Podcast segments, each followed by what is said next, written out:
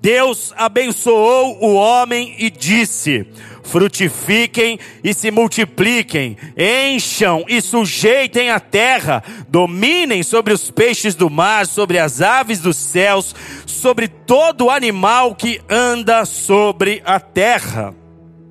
Quando Deus criou o homem, ele deu a seguinte ordem: sejam férteis, multipliquem-se, avancem, povoem e dominem a terra, conquistem, alarguem as estacas. Em outras palavras, o desígnio de Deus para nós é justamente o de seguir a direção daquilo que Ele mesmo já determinou para as nossas vidas. Que direção é essa? Que você cresça. Diga para quem está do seu lado: Deus espera que você cresça. O querer de Deus para nós é esse: que você se desenvolva, que você cresça, que você alargue as estacas. E ele diz: Você tem o meu aval, você tem a minha bênção, a minha ordem para você é avance. Diga comigo: avance. Só que, entre a ordem de Deus expressa, vontade expressa dele, entre essa ordem determinada e a conquista do alcance e, e, e, e, chegar no nosso destino e apalpar os alvos que Deus mesmo estabeleceu para nós, nós temos que entender que nós vamos encontrar muitas barreiras pela frente, diga muitas. Muitas barreiras estarão postas entre a nossa saída, entre o nosso id e o destino que Deus já estabeleceu, porque não é pelo fato de que Deus nos deu um destino que não haverão as dificuldades, muito pelo contrário. No ano 536 a.C., Deus deu uma ordem expressa através de um rei, Ciro, o rei da Pérsia, para que a nação de Israel voltasse para o território de Jerusalém, após esse povo ter vivenciado 70 anos de prisão na Babilônia. Deus deu uma ordem, diga, foi Deus que deu a ordem. Não foi o povo que desejou voltar, não foi o povo que em dado momento daquela prisão falou: chega, vamos sair desse lugar. Não, essa era a vontade de Deus para um povo que estava 70 anos preso na Babilônia. E essa ordem dada por Deus representava o recomeço da história da nação de Israel, uma vez que eles sairiam do cativeiro para novamente terem uma vida social restabelecida, para novamente terem uma vida religiosa de forma independente. Eles já tinham tido vida social e religiosa, isso havia deixado de existir, porque agora eles estavam sob domínio de um povo inimigo, mas Deus deu uma ordem. Passados 70 anos, Deus deu uma ordem. Essa é a hora de vocês saírem, essa é a hora de vocês voltarem para a terra de Jerusalém. Esdras capítulo 1, verso 1 diz o seguinte: No primeiro ano do reinado de Ciro, o rei da Pérsia, para que se cumprisse a palavra do Senhor, ou seja, para que se cumprisse a vontade de Deus, anunciada por Jeremias, o Senhor moveu o coração de Ciro, rei da Pérsia para que fizesse uma proclamação por escrito e de viva voz em todo o território do seu domínio, dizendo: Assim fala rei, Ciro, rei da Pérsia, o Senhor, o Deus do universo, entregou em minhas mãos todos os reinos da terra e me encarregou de construir para sua pessoa uma casa em Jerusalém, nas terras de Judá. O plano era de Deus a vontade era de Deus. Deus já havia anunciado por meio de Jeremias, de forma antecipada, que esse povo permaneceria no cativeiro babilônico por 70 anos, e após esse período, esse povo sairia do cativeiro para restabelecer o culto em Jerusalém. E agora, aqui nos dias de Ciro, Deus está dizendo: voltem, reconstruam o templo Essa é a hora de vocês voltarem a ter vida comigo. Esse é o tempo de eu iniciar algo novo na história de vocês. A minha vontade vai os alcançar. O meu favor será estabelecido sobre vocês. Voltem. É tempo de reconstruir a cidade. E exatamente assim aconteceu. 70 anos depois do cativeiro, lá está esse povo voltando para Jerusalém, voltando para reconstruir a cidade e o templo. Só que em meio ao processo de reconstrução da cidade, os inimigos do povo de Deus não acharam uma boa ideia que aquele povo de fato se voltasse a essa obra. Por quê? Porque quem estava por trás desses inimigos era a figura de Satanás. E Satanás sabia: se eu deixar esses, esse povo reconstruir a cidade, se eu deixar esse povo reconstruir o templo, eles vão voltar a adorar a Deus, eles vão voltar a fazer os seus sacrifícios ao Senhor, eles vão voltar a cultuar o Senhor do universo, e eles terão o favor de Deus novamente sendo estabelecidos sobre a vida deles. Então, os inimigos de Israel, quando percebem que Israel, que o povo judeu, regressou da Babilônia e começou a reconstruir aquela cidade, eles não acharam uma boa ideia, eles não acharam que isso seria adequado. Então, eles se aproximaram dos judeus e vieram com uma proposta malandra, uma proposta maligna de se fazer amigo, de se fazer ajudador. Olha, nós vamos ajudá-los nessa reconstrução. Deixa nós pegarmos um contingente aqui do nosso povo, nós vamos auxiliar vocês, nós vamos colocar mão de obra junto com vocês nessa labuta, nós vamos auxiliá-los. Esses inimigos vieram de forma ardilosa tentar ajudar o povo judeu. Só que diz o texto que os judeus negaram essa ajuda, porque os judeus não achavam adequado que um povo que não cultuasse a Deus colocasse a mão na, nas coisas de Deus. Os, os, os líderes religiosos que zelavam por uma vida limpa diante de Deus, eles tinham exatamente essa preocupação. É o tipo de preocupação que um líder de célula precisa ter lá na sua célula, é o tipo de preocupação que um pastor tem que ter no seu ministério, é o tipo de preocupação que um homem e uma mulher de Deus tem que ter com a sua própria vida. Ninguém vai edificar algo aqui se esse alguém não tem comunhão com Deus. Então os líderes judeus negaram, eles falaram: não, nós não precisamos da ajuda de vocês. Nós temos uma ordem expressa de Deus, a vontade de Deus nos foi anunciada. É tempo de voltar para Jerusalém, reconstruir a cidade, reconstruir os muros, reconstruir o templo e o altar. Então eles negaram essa ajuda dos seus inimigos que vinham do norte, da região de Samaria. Eles negaram essa ajuda. Só que Satanás é Satanás. Amém, amados? Amém? O inimigo é inimigo. Não dá para você achar que ele vai se dar por vencido e pronto, não vai fazer mais nada, não vai agir, não vai tentar mais nenhuma outra manobra. Pelo contrário, à medida que os judeus negam a ajuda desses povos, dessas pessoas que se dispuseram, entre aspas, a ajudá-los, esses inimigos prontamente começaram a trabalhar de uma outra maneira a ideia inicial deles de oferecer ajuda era profanar aquela obra. A ideia inicial deles promoverem ajuda era se tornarem numa quinta coluna, o inimigo dentro da própria casa, para a qualquer momento ele puxar aquela coluna e, e toda aquela estrutura ruir. Como eles recebem negado, eles rapidamente, de forma muito hábil, estabelecem um outro tipo de comportamento. E eles começam a trabalhar para minar a disposição daquele povo na reconstrução dos muros. Esdras capítulo 4, verso 4 nos diz: Então os povos da região passaram a desencorajar os obreiros de Judá e os intimidar, atrapalhando assim a realização da obra. Ah, nós não somos aceitos? Ah, nós não podemos fazer parte? Ah, nós não podemos estar com vocês? Sendo que essa, essa, essa ajuda ofertada era, era uma pura tentativa de colocar mãos sujas numa obra santa. ah, nós não somos aceitos, nós não podemos fazer parte. E então diz o texto que eles começam a desencorajar os judeus, a intimidar os judeus, atrapalhando assim a realização da obra.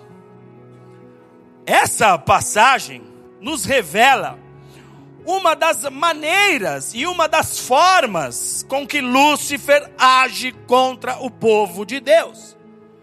Lúcifer não quer perder ninguém, porque a Bíblia diz que ele se levanta contra Deus, tentando imitar as obras de Deus e estabelecendo para si um reino próprio. E uma vez que ele estabelece um reino próprio, ele também quer ter os seus súditos, os seus adoradores. Só que nesta manobra aqui, nós estamos enxergando o modus operandi de Satanás.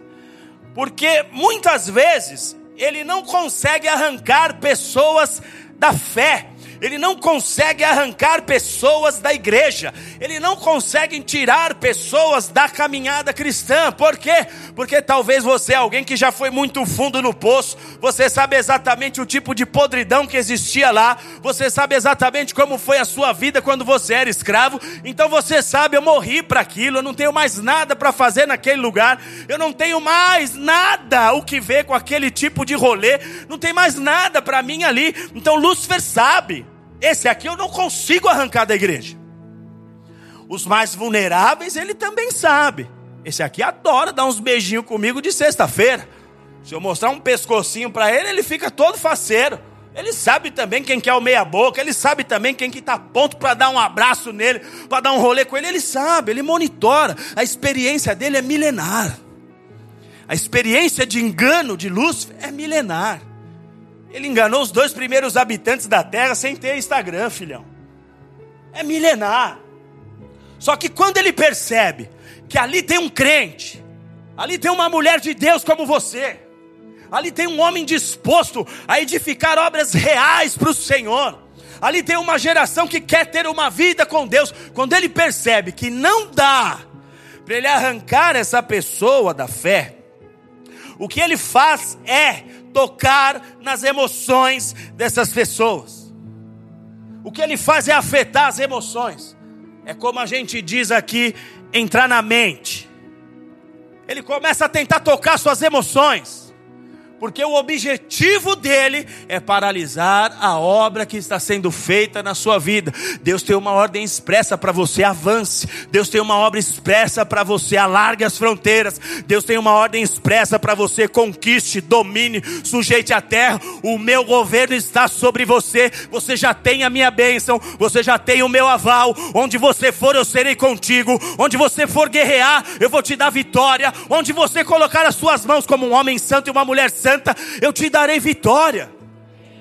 Só que Lúcifer sabe, se eu não consigo arrancá-lo da fé, eu vou tocar nas suas emoções, porque se ele conseguir tocar nas suas emoções, ele vai conseguir o seu objetivo, que é o de paralisar a sua vida. E uma das maneiras mais utilizadas por Lúcifer para paralisar alguém é através das decepções. Diga decepções. Quem aqui já não se decepcionou em algum momento da sua vida? E a decepção que você teve foi tão forte, a desilusão foi tão profunda, o baque foi tão grande que você caiu no chão e se viu sem forças para se levantar daquele lugar. Quem nunca? É praticamente impossível encontrar alguém aqui nessa condição. Lúcifer sabe que uma pessoa que vive decepções, ele sabe que essa pessoa vai se tornar alguém paralisada. Porque as decepções funcionam como um muro em nossas vidas. Muros que nos impedem de chegar no nosso destino muros que nos impedem de ver o mesmo Senhor que esteve e está conosco desde o dia em que Ele nos trouxe para a verdade, muros que nos impedem de ver a mão poderosa de Deus, muros que nos impedem de ver os feitos do Senhor por toda a terra que continuam acontecendo e ninguém parou o Senhor de realizar as suas obras. Mas as decepções levantam muros em redor das nossas vidas. Quando nós nos desagradamos com algo, quando a perturbação chega, um muro intransponível se ergue à nossa frente, a decepção tem o poder de nos travar. Talvez existam pessoas aqui hoje decepcionadas e tão decepcionadas que estão se sentindo acorrentadas, sem forças. Pessoas que se decepcionaram com parentes, com amigos, gente que confiou e teve sua confiança traída. Essas são pessoas que estão travadas com medo de acreditar novamente, com medo de se arriscar, com medo de empreender, com medo de pôr os pés na rua outra vez, com medo de ir adiante, presos por muros. Se você pega uma pessoa que se entregou num relacionamento, que amou de verdade, que abriu o coração, e essa pessoa sofre uma decepção, esse alguém terá muita dificuldade de se abrir novamente. Isso quando essa pessoa não passa a desacreditar de vez que é possível viver uma história infidelidade e essa pessoa agora vive se entregando, se saciando pouco a pouco, porque as decepções travam, paralisam, nos impede de continuar avançando, nos impede de chegar nos nossos alvos. Há também aqueles que estão decepcionados não por aquilo que fizeram com ele, mas por aquilo que não aconteceu na sua vida pelos sonhos que não se cumpriram, por tantas expectativas que ainda não obtiveram respostas, pessoas que estão travadas de igual modo, porque não estão vendo realizações, porque esperam algo mais da vida, por terem desejado algo totalmente diferente daquilo que estão vivendo, e estão decepcionados com o rumo das coisas em suas próprias vidas, decepcionados até com Deus. Poxa, Deus, não é possível, estou aqui me esforçando, dando o meu melhor. Estudei tanto, trabalhei, dei o duro, me entreguei. E eu não vejo os frutos. Cadê minha colheita? Cadê minha expansão? Cadê meu território para eu dominar? Foi o Senhor mesmo que disse que eu tinha que avançar. Não foi eu que falei, vou avançar. Nasci para avançar. Eu só criei na Escritura. Eu só criei na palavra. Só escolhi confiar naquilo que o Senhor me disse. Será que vai acontecer com todo mundo e menos comigo? É gente que está dizendo: eu dei o melhor pela minha casa, eu me dediquei na formação dos meus filhos, eu me dediquei no meu lar, eu amei, eu fiz o impossível. E tudo o que vejo são problemas. Estou começando a achar que nasci para sofrer, Senhor. Estou começando a aceitar a ideia de que a minha expansão será limitada. Estou decepcionado. E o pior é quando essas pessoas conhecem as promessas que Deus tem ao seu respeito porque elas sabem que já eram para estar vivendo outras realidades, elas sabem que já eram para estar em outros níveis, mas elas não enxergam mais meios dessas promessas se cumprirem, estão sem forças, estão sem ânimo, estão abatidos, porque a decepção ela tem esse poder, decepção paralisa, decepção rouba o foco, decepção desmotiva, decepção faz você pensar em desistir. Mas hoje Deus vai te tirar dessa paralisia, que esse não é o seu lugar. Existe um espírito que é vivo, um espírito que sopra, um espírito que se move, e onde ele tem liberdade, ele começa a agir, onde ele tem liberdade, ele vai costurando situações, ele vai revertendo quadros. Esta é a noite que o Espírito de Deus está nesse lugar para te tirar dessa paralisia. Estruturas espirituais serão destruídas, você será levantado outra vez, porque o Senhor não te chamou para estar paralisado, mas ele te chamou para avançar. Ele te ungiu. Hoje Ele te pega pelas mãos e Ele te leva ao seu destino, porque há um óleo fresco de Deus sendo derramado aqui. Quem crê diz amém. Abra sua Bíblia comigo aí, no Evangelho de João, capítulo 21. Deus tem força para você hoje. Deus tem força para você hoje. Não existe inferno capaz de resistir o poder que Deus está derramando sobre você hoje. Vai recebendo, vai dando glória, vai reagindo à palavra de Deus, vai dizendo para os teus inimigos: Esse sou eu, eu vou avançar, eu nasci para viver o que está escrito a meu respeito. Evangelho de João, capítulo 21, a partir do verso 15. Diz assim o texto: Depois de terem comido, Jesus perguntou a Simão Pedro: Simão, filho de João, você me ama mais do que estes? E ele respondeu: Sim, Senhor, tu sabes que te amo. E Jesus disse: Então apacenta os meus cordeiros. Tornou a perguntar-lhe outra vez: Simão, filho de João, você me ama? E ele respondeu: Sim, Senhor, tu sabes que te amo.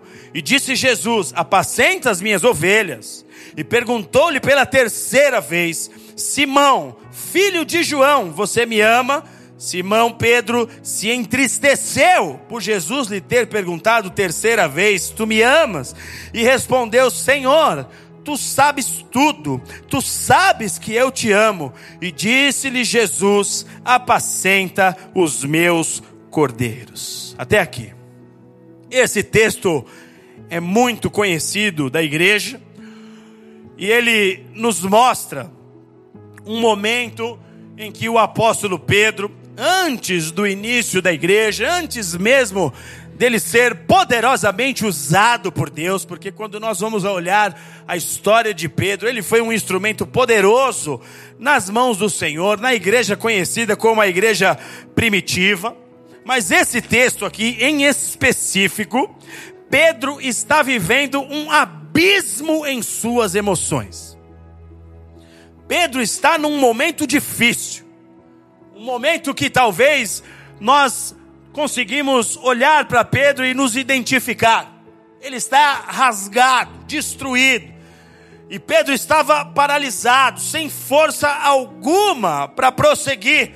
Mas Jesus, em seu infinito amor, em sua infinita misericórdia, e a fim de cumprir o propósito que ele tinha com Pedro, Jesus vem ao encontro desse homem para levantá-lo daquela condição e posicioná-lo outra vez. E é exatamente isso que ele está fazendo aqui. Pela sua infinita misericórdia e graça, pelo seu muito amor.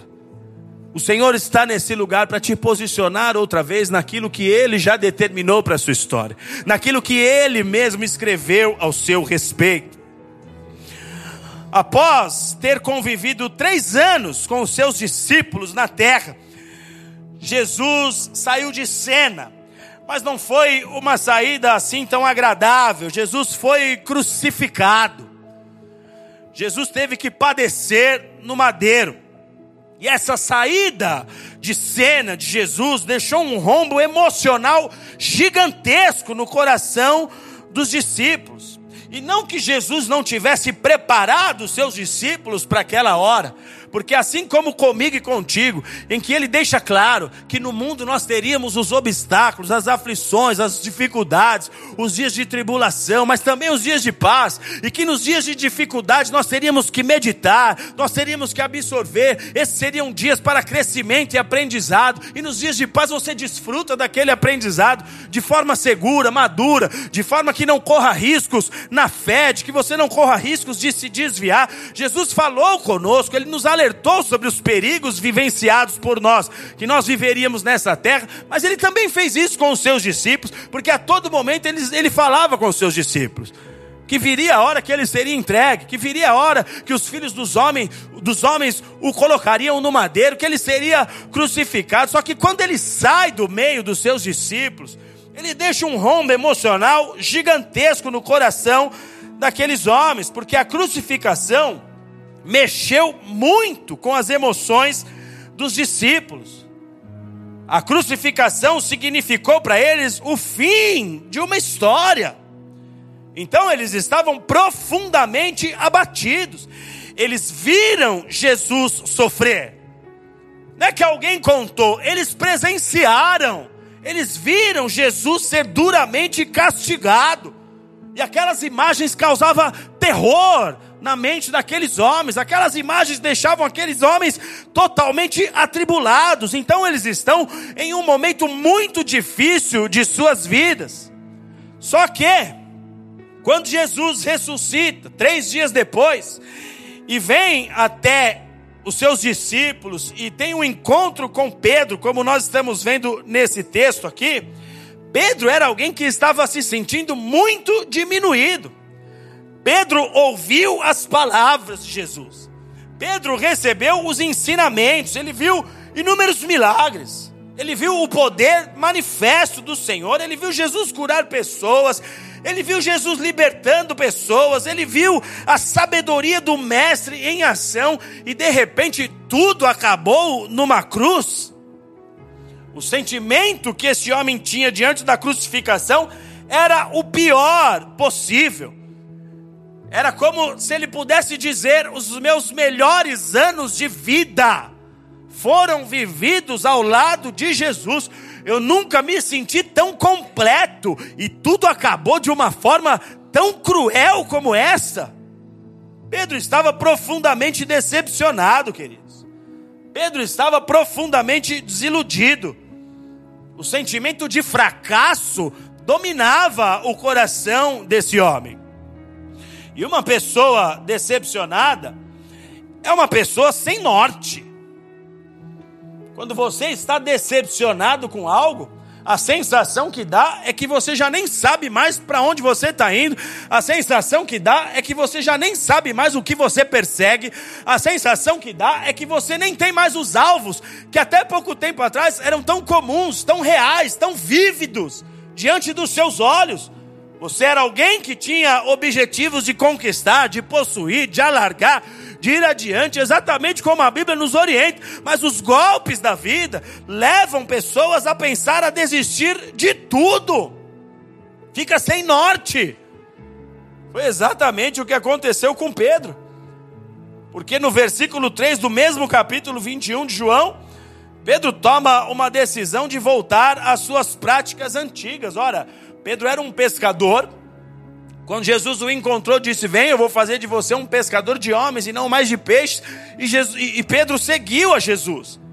Mas nesse gap de tempo, de três dias, aqui Jesus já estava chegando até eles, até esse encontro. Mas nesse gap de, de, de, de, de tempo, e essas marcas geradas pela crucificação, fez com que Pedro desejasse voltar às suas práticas antigas. Versículo 3, ele diz: Eu vou pescar. Só que esse eu vou pescar de Pedro não era uma saída contra o estresse. Tô tipo, Tô cansado, vou pescar. Tô cansado, vou tirar uns dias com a família. Tô cansado, vou buscar um tempo de relaxamento para organizar as ideias, para molar o machado e voltar para o trabalho, o que é absolutamente normal. Esse vou pescar de Pedro não era uma tentativa de se distrair, como muitos fazem indo para o happy hour. Ah, eu quero. É tanta maluquice, é tanta dificuldade na minha casa, eu tenho que pôr uma máscara, eu tenho que passar uma maquiagem, tenho que dar uma enganada, tenho que dar uma desopilada. O, esse voo pescar de Pedro não era isso. Pedro resolveu voltar ao passado, à vida antiga, o que era igualmente terrível. Esse vou pescar era: vou abandonar tudo isso. Chega, eu apostei tudo em Jesus. Eu confiei, eu dediquei os anos da minha vida aqui confiando nas palavras dele. E cadê? Cadê o resultado disso? E agora? O que, que eu faço? Não tem mais nada para ser realizado. Ele não está mais aqui. Chega de servir a Deus. Chega de estar envolvido com essas coisas e não receber o que eu preciso. Não receber o mínimo do que eu preciso. Foram três anos ao lado dele, para no fim as coisas terminarem assim, chega, ele resolve abandonar tudo, ele resolve se esquecer de tudo. E pessoas que estão decepcionadas com a fé, decepcionadas com a vida, agem assim. Querem largar tudo, querem jogar tudo para o alto, como se isso fosse resolver os seus problemas me dediquei, fui uma boa pessoa, pelo menos eu tentei, mas olha como eu tô. Eu vim nos cultos, Eu ouvi a palavra, eu fiz o que me disseram e nada. É gente que por causa de uma decepção abre mão de todo um futuro, um futuro onde a vontade expressa de Deus é expande. Continue avançando. Vai nessa força, homem de Deus. Como ele disse para Gideão, talvez você não se veja tão qualificado assim, mas eu te vejo diferente como você se vê. Foi eu mesmo quem te formei, foi eu mesmo quem te gerei. Vai nessa força aí. O pouquinho que você tem é o suficiente para eu poder te usar, mas quantos estão decepcionados, desejando abandonar? Joga tudo para o alto, chega dessa história de vida de crente. As decepções, elas são como um tornado. Elas são devastadoras. Elas são destruidoras. As decepções fazem pessoas que outrora eram exemplos, modelo para a congregação, inspiração de fé, verdadeiros leões nas mãos de Deus, se tornarem engatinhos, miando, deixando de profetizar, deixando de acreditar, deixando de liberar palavras de bênção, para ficarem murmurando, lambendo suas feridas. As decepções são devastadoras. Pedro era um homem impetuoso. A Bíblia, quando fala das características comportamentais desse homem, nós vamos encontrar um homem impetuoso. Eu estava há pouco conversando com os pastores e me lembrando da minha adolescência. A minha mãe, em dado momento da vida, talvez ela vai estar nos escutando, ela jogava umas cartas, sabe aquelas cartas? Começa com tá e termina com uro? Aquela lá. Ela jogava. Eu, na época, 1994, plano real, ela cobrava 500 pau, era uma bagatela. Sei lá, era uns 5 pau hoje, vou para mais, para jogar o tac termina curou.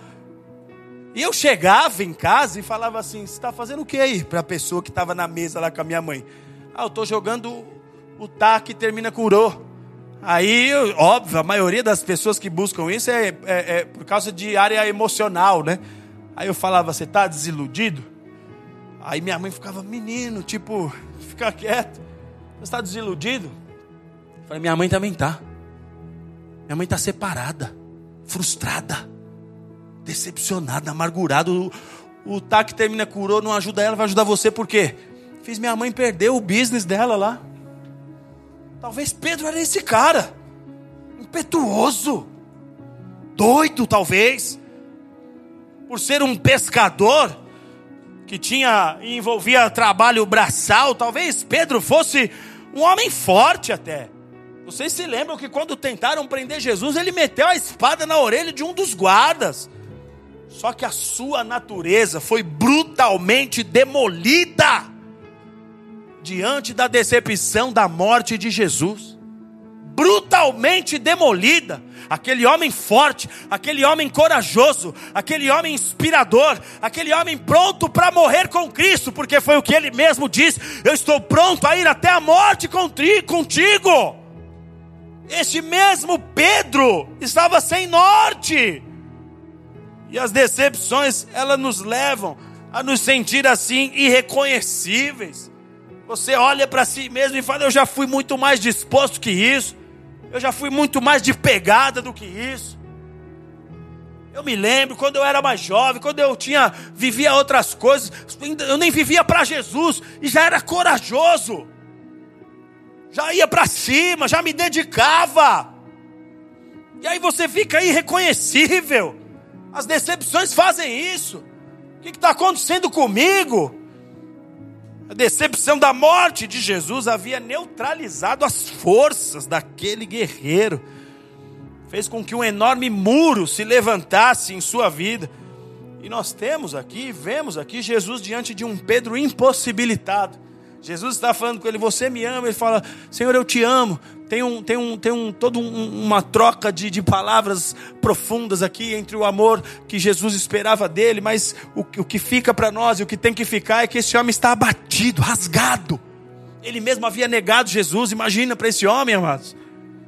ele andou com Jesus, Jesus sai de cena, ele se sente abandonado e se lembra que negou Jesus, falou, ele se foi e eu fiquei assim, terminei nessa roubada. Ele está destruído, impossibilitado de seguir adiante. E não há nada mais severo na vida, amados, não há golpe mais duro do que você olhar para si mesmo e contemplar a sua ineficiência não há nada mais difícil do que você ter que lidar com a sua incapacidade. É duro você ver os seus ideais desmoronarem. É duro você ver as suas convicções ruírem. Tudo aquilo que você tinha por certo, aquilo que você achava que funcionava, você ter que ver aquilo caindo por terra. Esse sentimento é o pior possível. Eu não fui capaz de honrar minha palavra, eu não fui capaz de honrar minhas crenças aquilo que eu preguei, aquilo que eu falei para minha família, aquilo que eu disse sobre Jesus para os meus vizinhos, todo o testemunho que eu dei ao longo da minha vida, estou eu aqui agora querendo morrer, eu não fui capaz de honrar minha própria fé. Nós nos sentimos como Pedro nessas horas, totalmente decepcionados, totalmente destruídos. Mas em Deus tudo é possível mudar, amados. Em Deus tudo é possível mudar. Em Deus não há cenários que não possam ser mudados. Em Deus não há pessoas abatidas que não possam ser levantadas outra vez. Em Deus não há pessoas que estejam pelos cantos que o Senhor não possa pegar com a força da sua destra e os levantá-lo outra vez e abrir a boca desses homens e dessas mulheres para mudar cenários sobre as terras.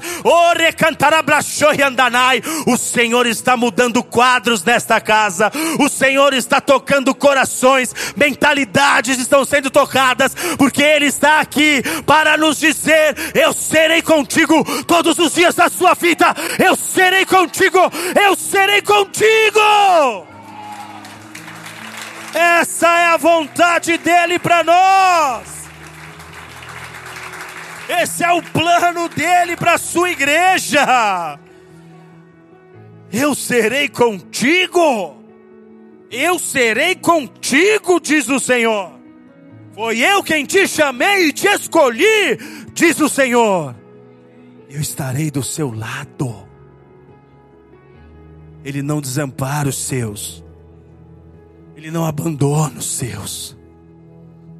Parece muitos, muitas vezes que a nossa luta é maior do que nós podemos suportar. E talvez ela até seja, mas ela não é maior do que o nosso Deus. A nossa luta não é maior do que o nosso Deus. Pode se levantar os opositores, pode se levantar em Sambalate e Tobias, que vem para falar, que vem para desanimar, que vem para desencorajar, para desestimular, mas quando o Espírito de Deus toca um homem e uma mulher nessa terra, esses espíritos têm que bater em retirada. Levante suas mãos aos céus, porque o Espírito está te tocando agora. Há uma unção de renovo, há uma unção de força, há um fogo novo de Deus. Shepra, recebe aí esse fogo.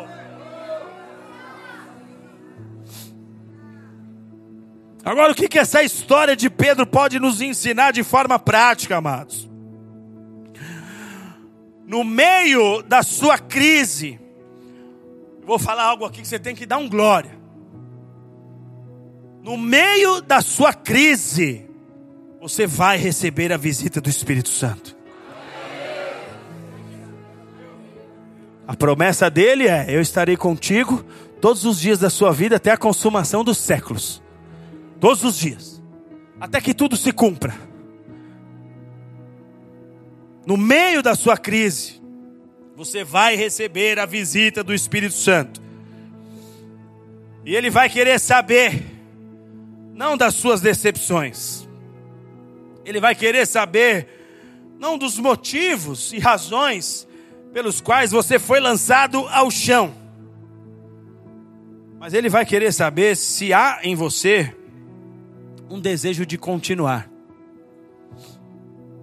Ontem eu testemunhei para os líderes aqui que eu tomei esse enquadro de Deus. No meu choro, na minha crise, o Senhor veio a mim e disse assim: Por que você está chorando? E eu falei: Porque eu estou diante do sacrifício que eu entreguei no altar.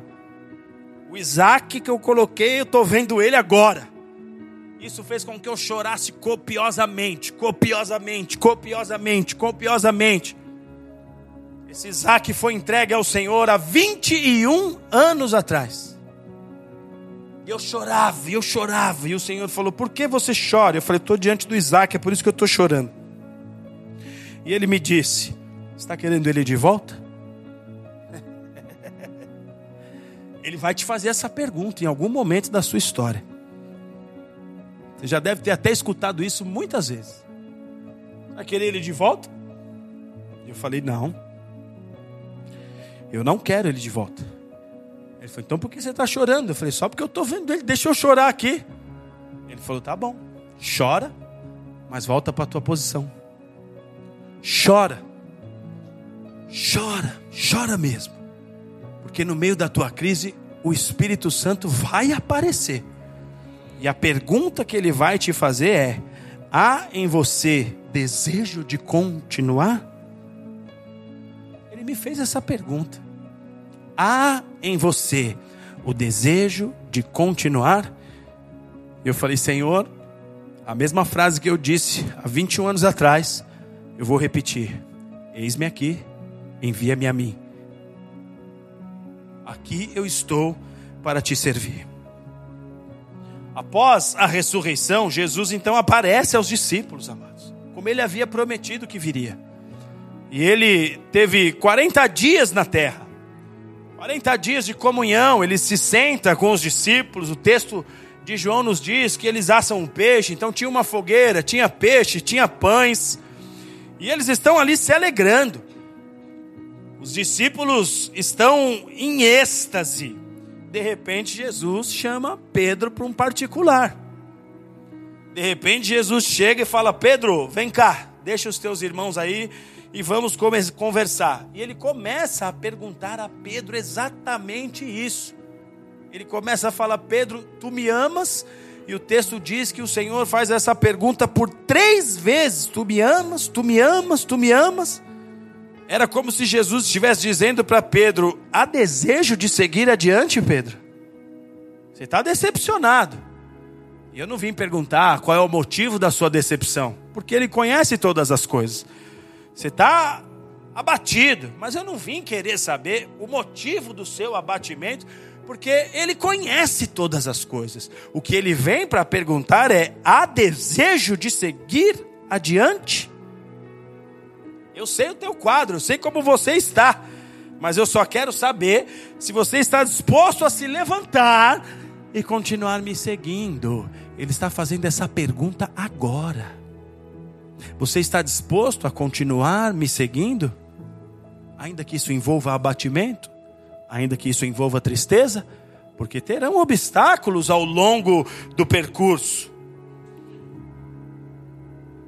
Jesus começa a perguntar: Você me ama? E aí Pedro vai respondendo: Sim, eu te amo. Há uma troca de palavras, como eu disse, isso eu deixo para uma outra ocasião. Mas diante do sim de Pedro, a resposta de Jesus para ele foi: Cuida das minhas ovelhas, apacenta o meu rebanho. Mesmo que a situação seja difícil, se o seu desejo é continuar seguindo a Jesus, permaneça na posição que ele te colocou. Em outras palavras, segue firme na missão, porque a palavra de Deus nos diz que se nós esperamos em Jesus somente neste mundo e para as coisas desse mundo, nós somos os mais infelizes de todos os homens. Há muita riqueza sendo acumulada para os servos fiéis, há muitas, há muito ajuntamento de Deus sendo acumulado para os servos fiéis. A história não acaba aqui, a história não acaba nessa passagem, como foi no dia dos discípulos, como como foi naquele tempo. Eles não conseguiram assimilar a morte cruel de Jesus. A nossa geração tem tido dificuldade de assimilar o que virá depois desse tempo presente. Mas a verdade é que a palavra de Deus nos diz que há muitas riquezas sendo acumuladas para os santos, para os fiéis. Não perca a sua coroa, não perca aquilo que Ele está juntando para você. Continue.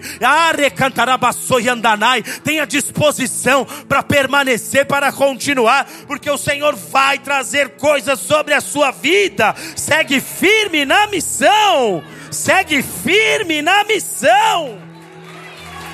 Porque como eu fui com Moisés, eu serei contigo. Como eu fui com os homens do passado, eu serei com vocês.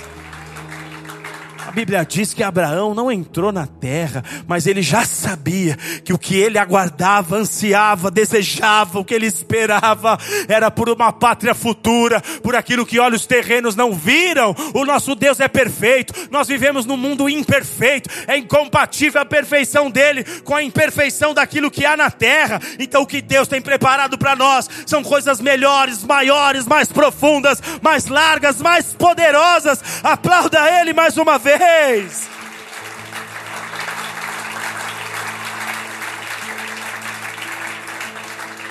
Segue firme na missão, o Senhor está te dizendo. Eu te gerei para avançar, eu te formei para a vitória. Avanço e vitória não é aquilo que os homens entendem como avanço e vitória. O ideal de sucesso não é o que a terra diz que é o ideal de sucesso. O ideal de sucesso é você viver o que está escrito ao teu respeito no livro de Deus. Tem um livro com o teu nome lá, a tua história está toda determinada. Esse é o ideal de sucesso. Esse é o ideal de sucesso. Viver o que está escrito ao seu respeito, siga em frente. Porque a promessa dele para nós é que ele será conosco todos os dias das nossas vidas. Não importa o que você esteja vivendo hoje, Jesus quer te levar a conquistar aquilo que é seu por direito. A pergunta dele é: há disposição para continuar a me seguir? E quando a resposta é sim, sabe o que, que começa a acontecer a partir daqui, amados? Pedro entra num processo de restauração. Jesus começa a ter um contato com ele que o quebranta, que o rasga.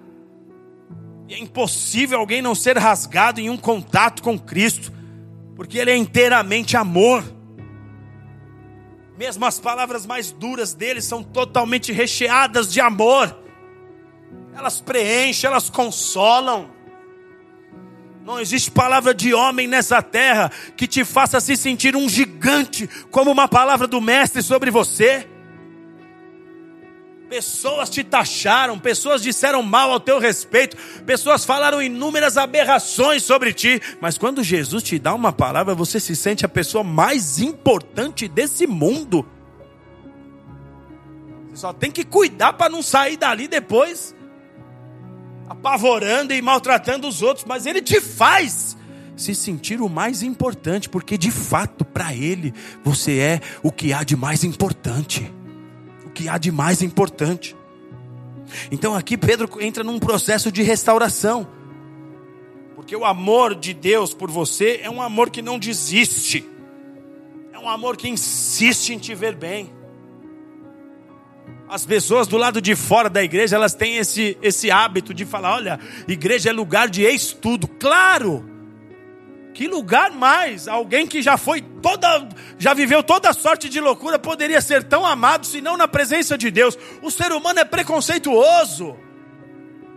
O ser humano ele, ele, ele cria distanciamento, ele é segregador. Ele faz apartheid. O Senhor não, o Senhor une as diferentes pessoas. O Senhor une os diferentes povos. Não existe bandeira no reino. Não existe nacionalidade no reino, não existe conta bancária, sobrenome, não tem nada disso no reino. Por isso a igreja é chamada de comunidade, é a comunidade daqueles que têm um só propósito: adoração ao Senhor, santidade ao Senhor. Nós somos o povo santo, dá um glória a Deus aí. Quando alguém fala, opa, boa tarde, quem é você? Você fala, eu faço parte do povo santo. E o Senhor está restaurando esse tipo de ousadia e loucura. Porque a geração de hoje está meio intimidada de dar suas credenciais no mundo. Quando te perguntarem quem é você, você fala, eu sou crente, brother. Olha aqui no meu olho, crente. Igual os apóstolos faziam, dá um dinheiro aí, que eu não tenho ouro e prata, não. Mas olha aqui, ó, fita nos meus olhos. O que eu tenho, eu te dou agora. Chá! Eles podem até se assustar, depois você dá uma risadinha para acalmar. Para ninguém achar que você é louco. Para ninguém achar que você é louco. Um dia, Samuel, fui rabiado por um cara. queixudo. Ele, ele vinha remando o queixo, vinha para frente do bico da prancha. Rabiou, folgado. Um outro, era um outro. Aí ele voltou todo bonito. Aí eu remei para perto dele. Falei, boa onda, hein, brother? Aí ele me olhou assim. Aí ele quis fugir. Eu falei, não foge não. Agora eu vou assistir você surfar. Aí ele pegava uma onda, eu Uah! ficava aplaudindo ele. Uah! Aí ele, oxi, oxi, meu irmão. Oxi, é, oxi, tá doido, hein? E eu falava, eu tô, tô doido por você, brother. Agora eu vou te assistir. Você não quer ser visto? Tudo que você quer é alguém para te aplaudir. Cheguei! Vou te aplaudir, brother. E no final preguei para ele. A nossa geração está precisando dos crentes doidão. Doido, mas com respeito, amém? Amém, queridos? Amém. Senão depois você vai sair fazendo umas coisas aí, sobra para mim. Doido, mas com respeito. Mas eu falo aqui de ousadia. Pedro começa a ser restaurado. O amor de Deus começa a vir sobre aquele homem. O amor de Deus começa a lavar o coração dele, porque o amor de Deus insiste com a sua vida.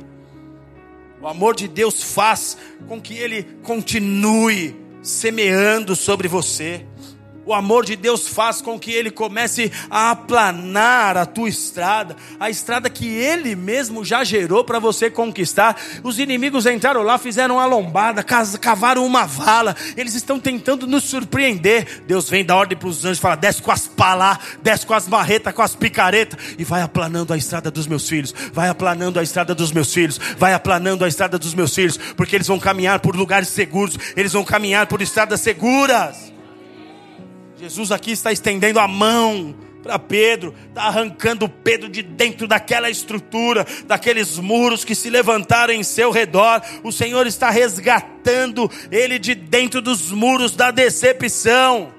E se você está do lado de dentro dessa estrutura, as mãos de Deus estão te retirando desse lugar. As decepções não vão te parar, elas não vão te paralisar, porque maior é o teu Deus que está operando em teu favor nessa noite. Maior é o teu Deus que está derramando renovo sobre a sua vida. Ele é o único que tem poder para nos tirar desse lugar, e portanto é Ele mesmo que vem. Se Ele é o único, Ele é tudo que nós precisamos, e Ele está te tirando saindo daí.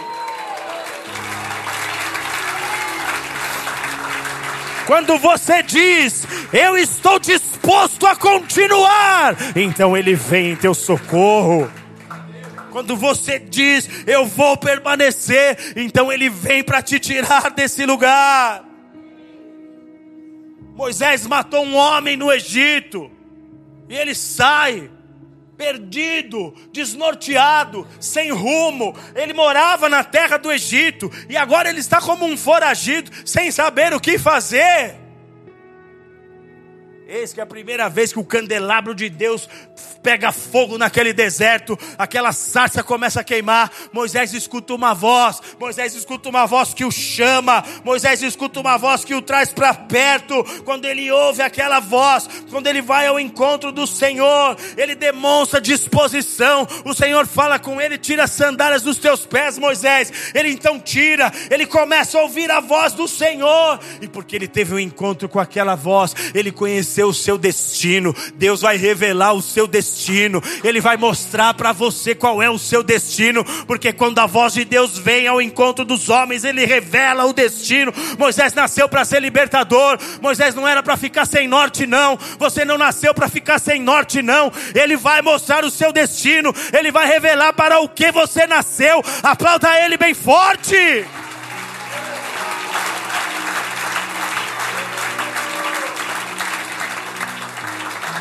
Elias estava desanimado, teve um enfrentamento espiritual terrível na nação de Israel, confrontou uma estrutura de trevas que havia se instalado em Israel. Ele era um homem de Deus, ele era um profeta. Ele não foi confrontar aquela estrutura no seu próprio nome, ele não foi na força do seu braço, ele foi porque Deus havia mandado ele confrontar aquela rainha má. E após enfrentar aquela estrutura, esse homem se encontra abatido, porque Que essa é a arma do diabo contra nós. Se ele não pode nos arrancar da fé, ele vem para nos desestabilizar, ele vem para mexer nas nossas emoções. Elias está lá, chegou a pedir para Deus o levar. Como Deus não, não o leva, ele se esconde numa caverna, como quem dizia: chega, não quero mais, deixa quieto esse papo de ser homem de Deus, deixa quieto essa história de servir, de ser profeta, de ficar encarando estruturas espirituais. Ele está decepcionado. Mas quando a voz de Deus veio sobre ele, amado, a voz de Deus falou: sai dessa caverna, sai dessa caverna está falando para você hoje: sai dessa caverna. Sai. Porque o milagre não vai te alcançar aí dentro da caverna. O milagre vai te alcançar quando você começar a sair da caverna. Sai. Vem para fora. E quando Elias sai, a Bíblia diz que ele é revestido de uma nova unção uma nova unção, uma unção fresca para realizar coisas novas. E então ele foi levantado para ungir um outro homem que daria sequência ao seu ministério, que carregaria adiante o seu legado. E esse homem foi quem passou a espada na rainha má. Esse foi o homem que Deus levantou para fazer obras maiores do que as obras que Elias fez. Tem unção fresca de Deus para você do lado de fora da caverna. Tem unção nova para você. Então sai do seu esconderijo, sai do lugar que você está insistindo ficar para que ninguém te veja, porque o Senhor está falando: eu tenho coisas novas para você. Eu vou te ungir outra vez. Eu vou te ungir com óleo fresco e você vai adiante e você vai viver coisas que você nunca imaginou. Há uma restauração de Deus para você hoje aqui. Feche os teus olhos.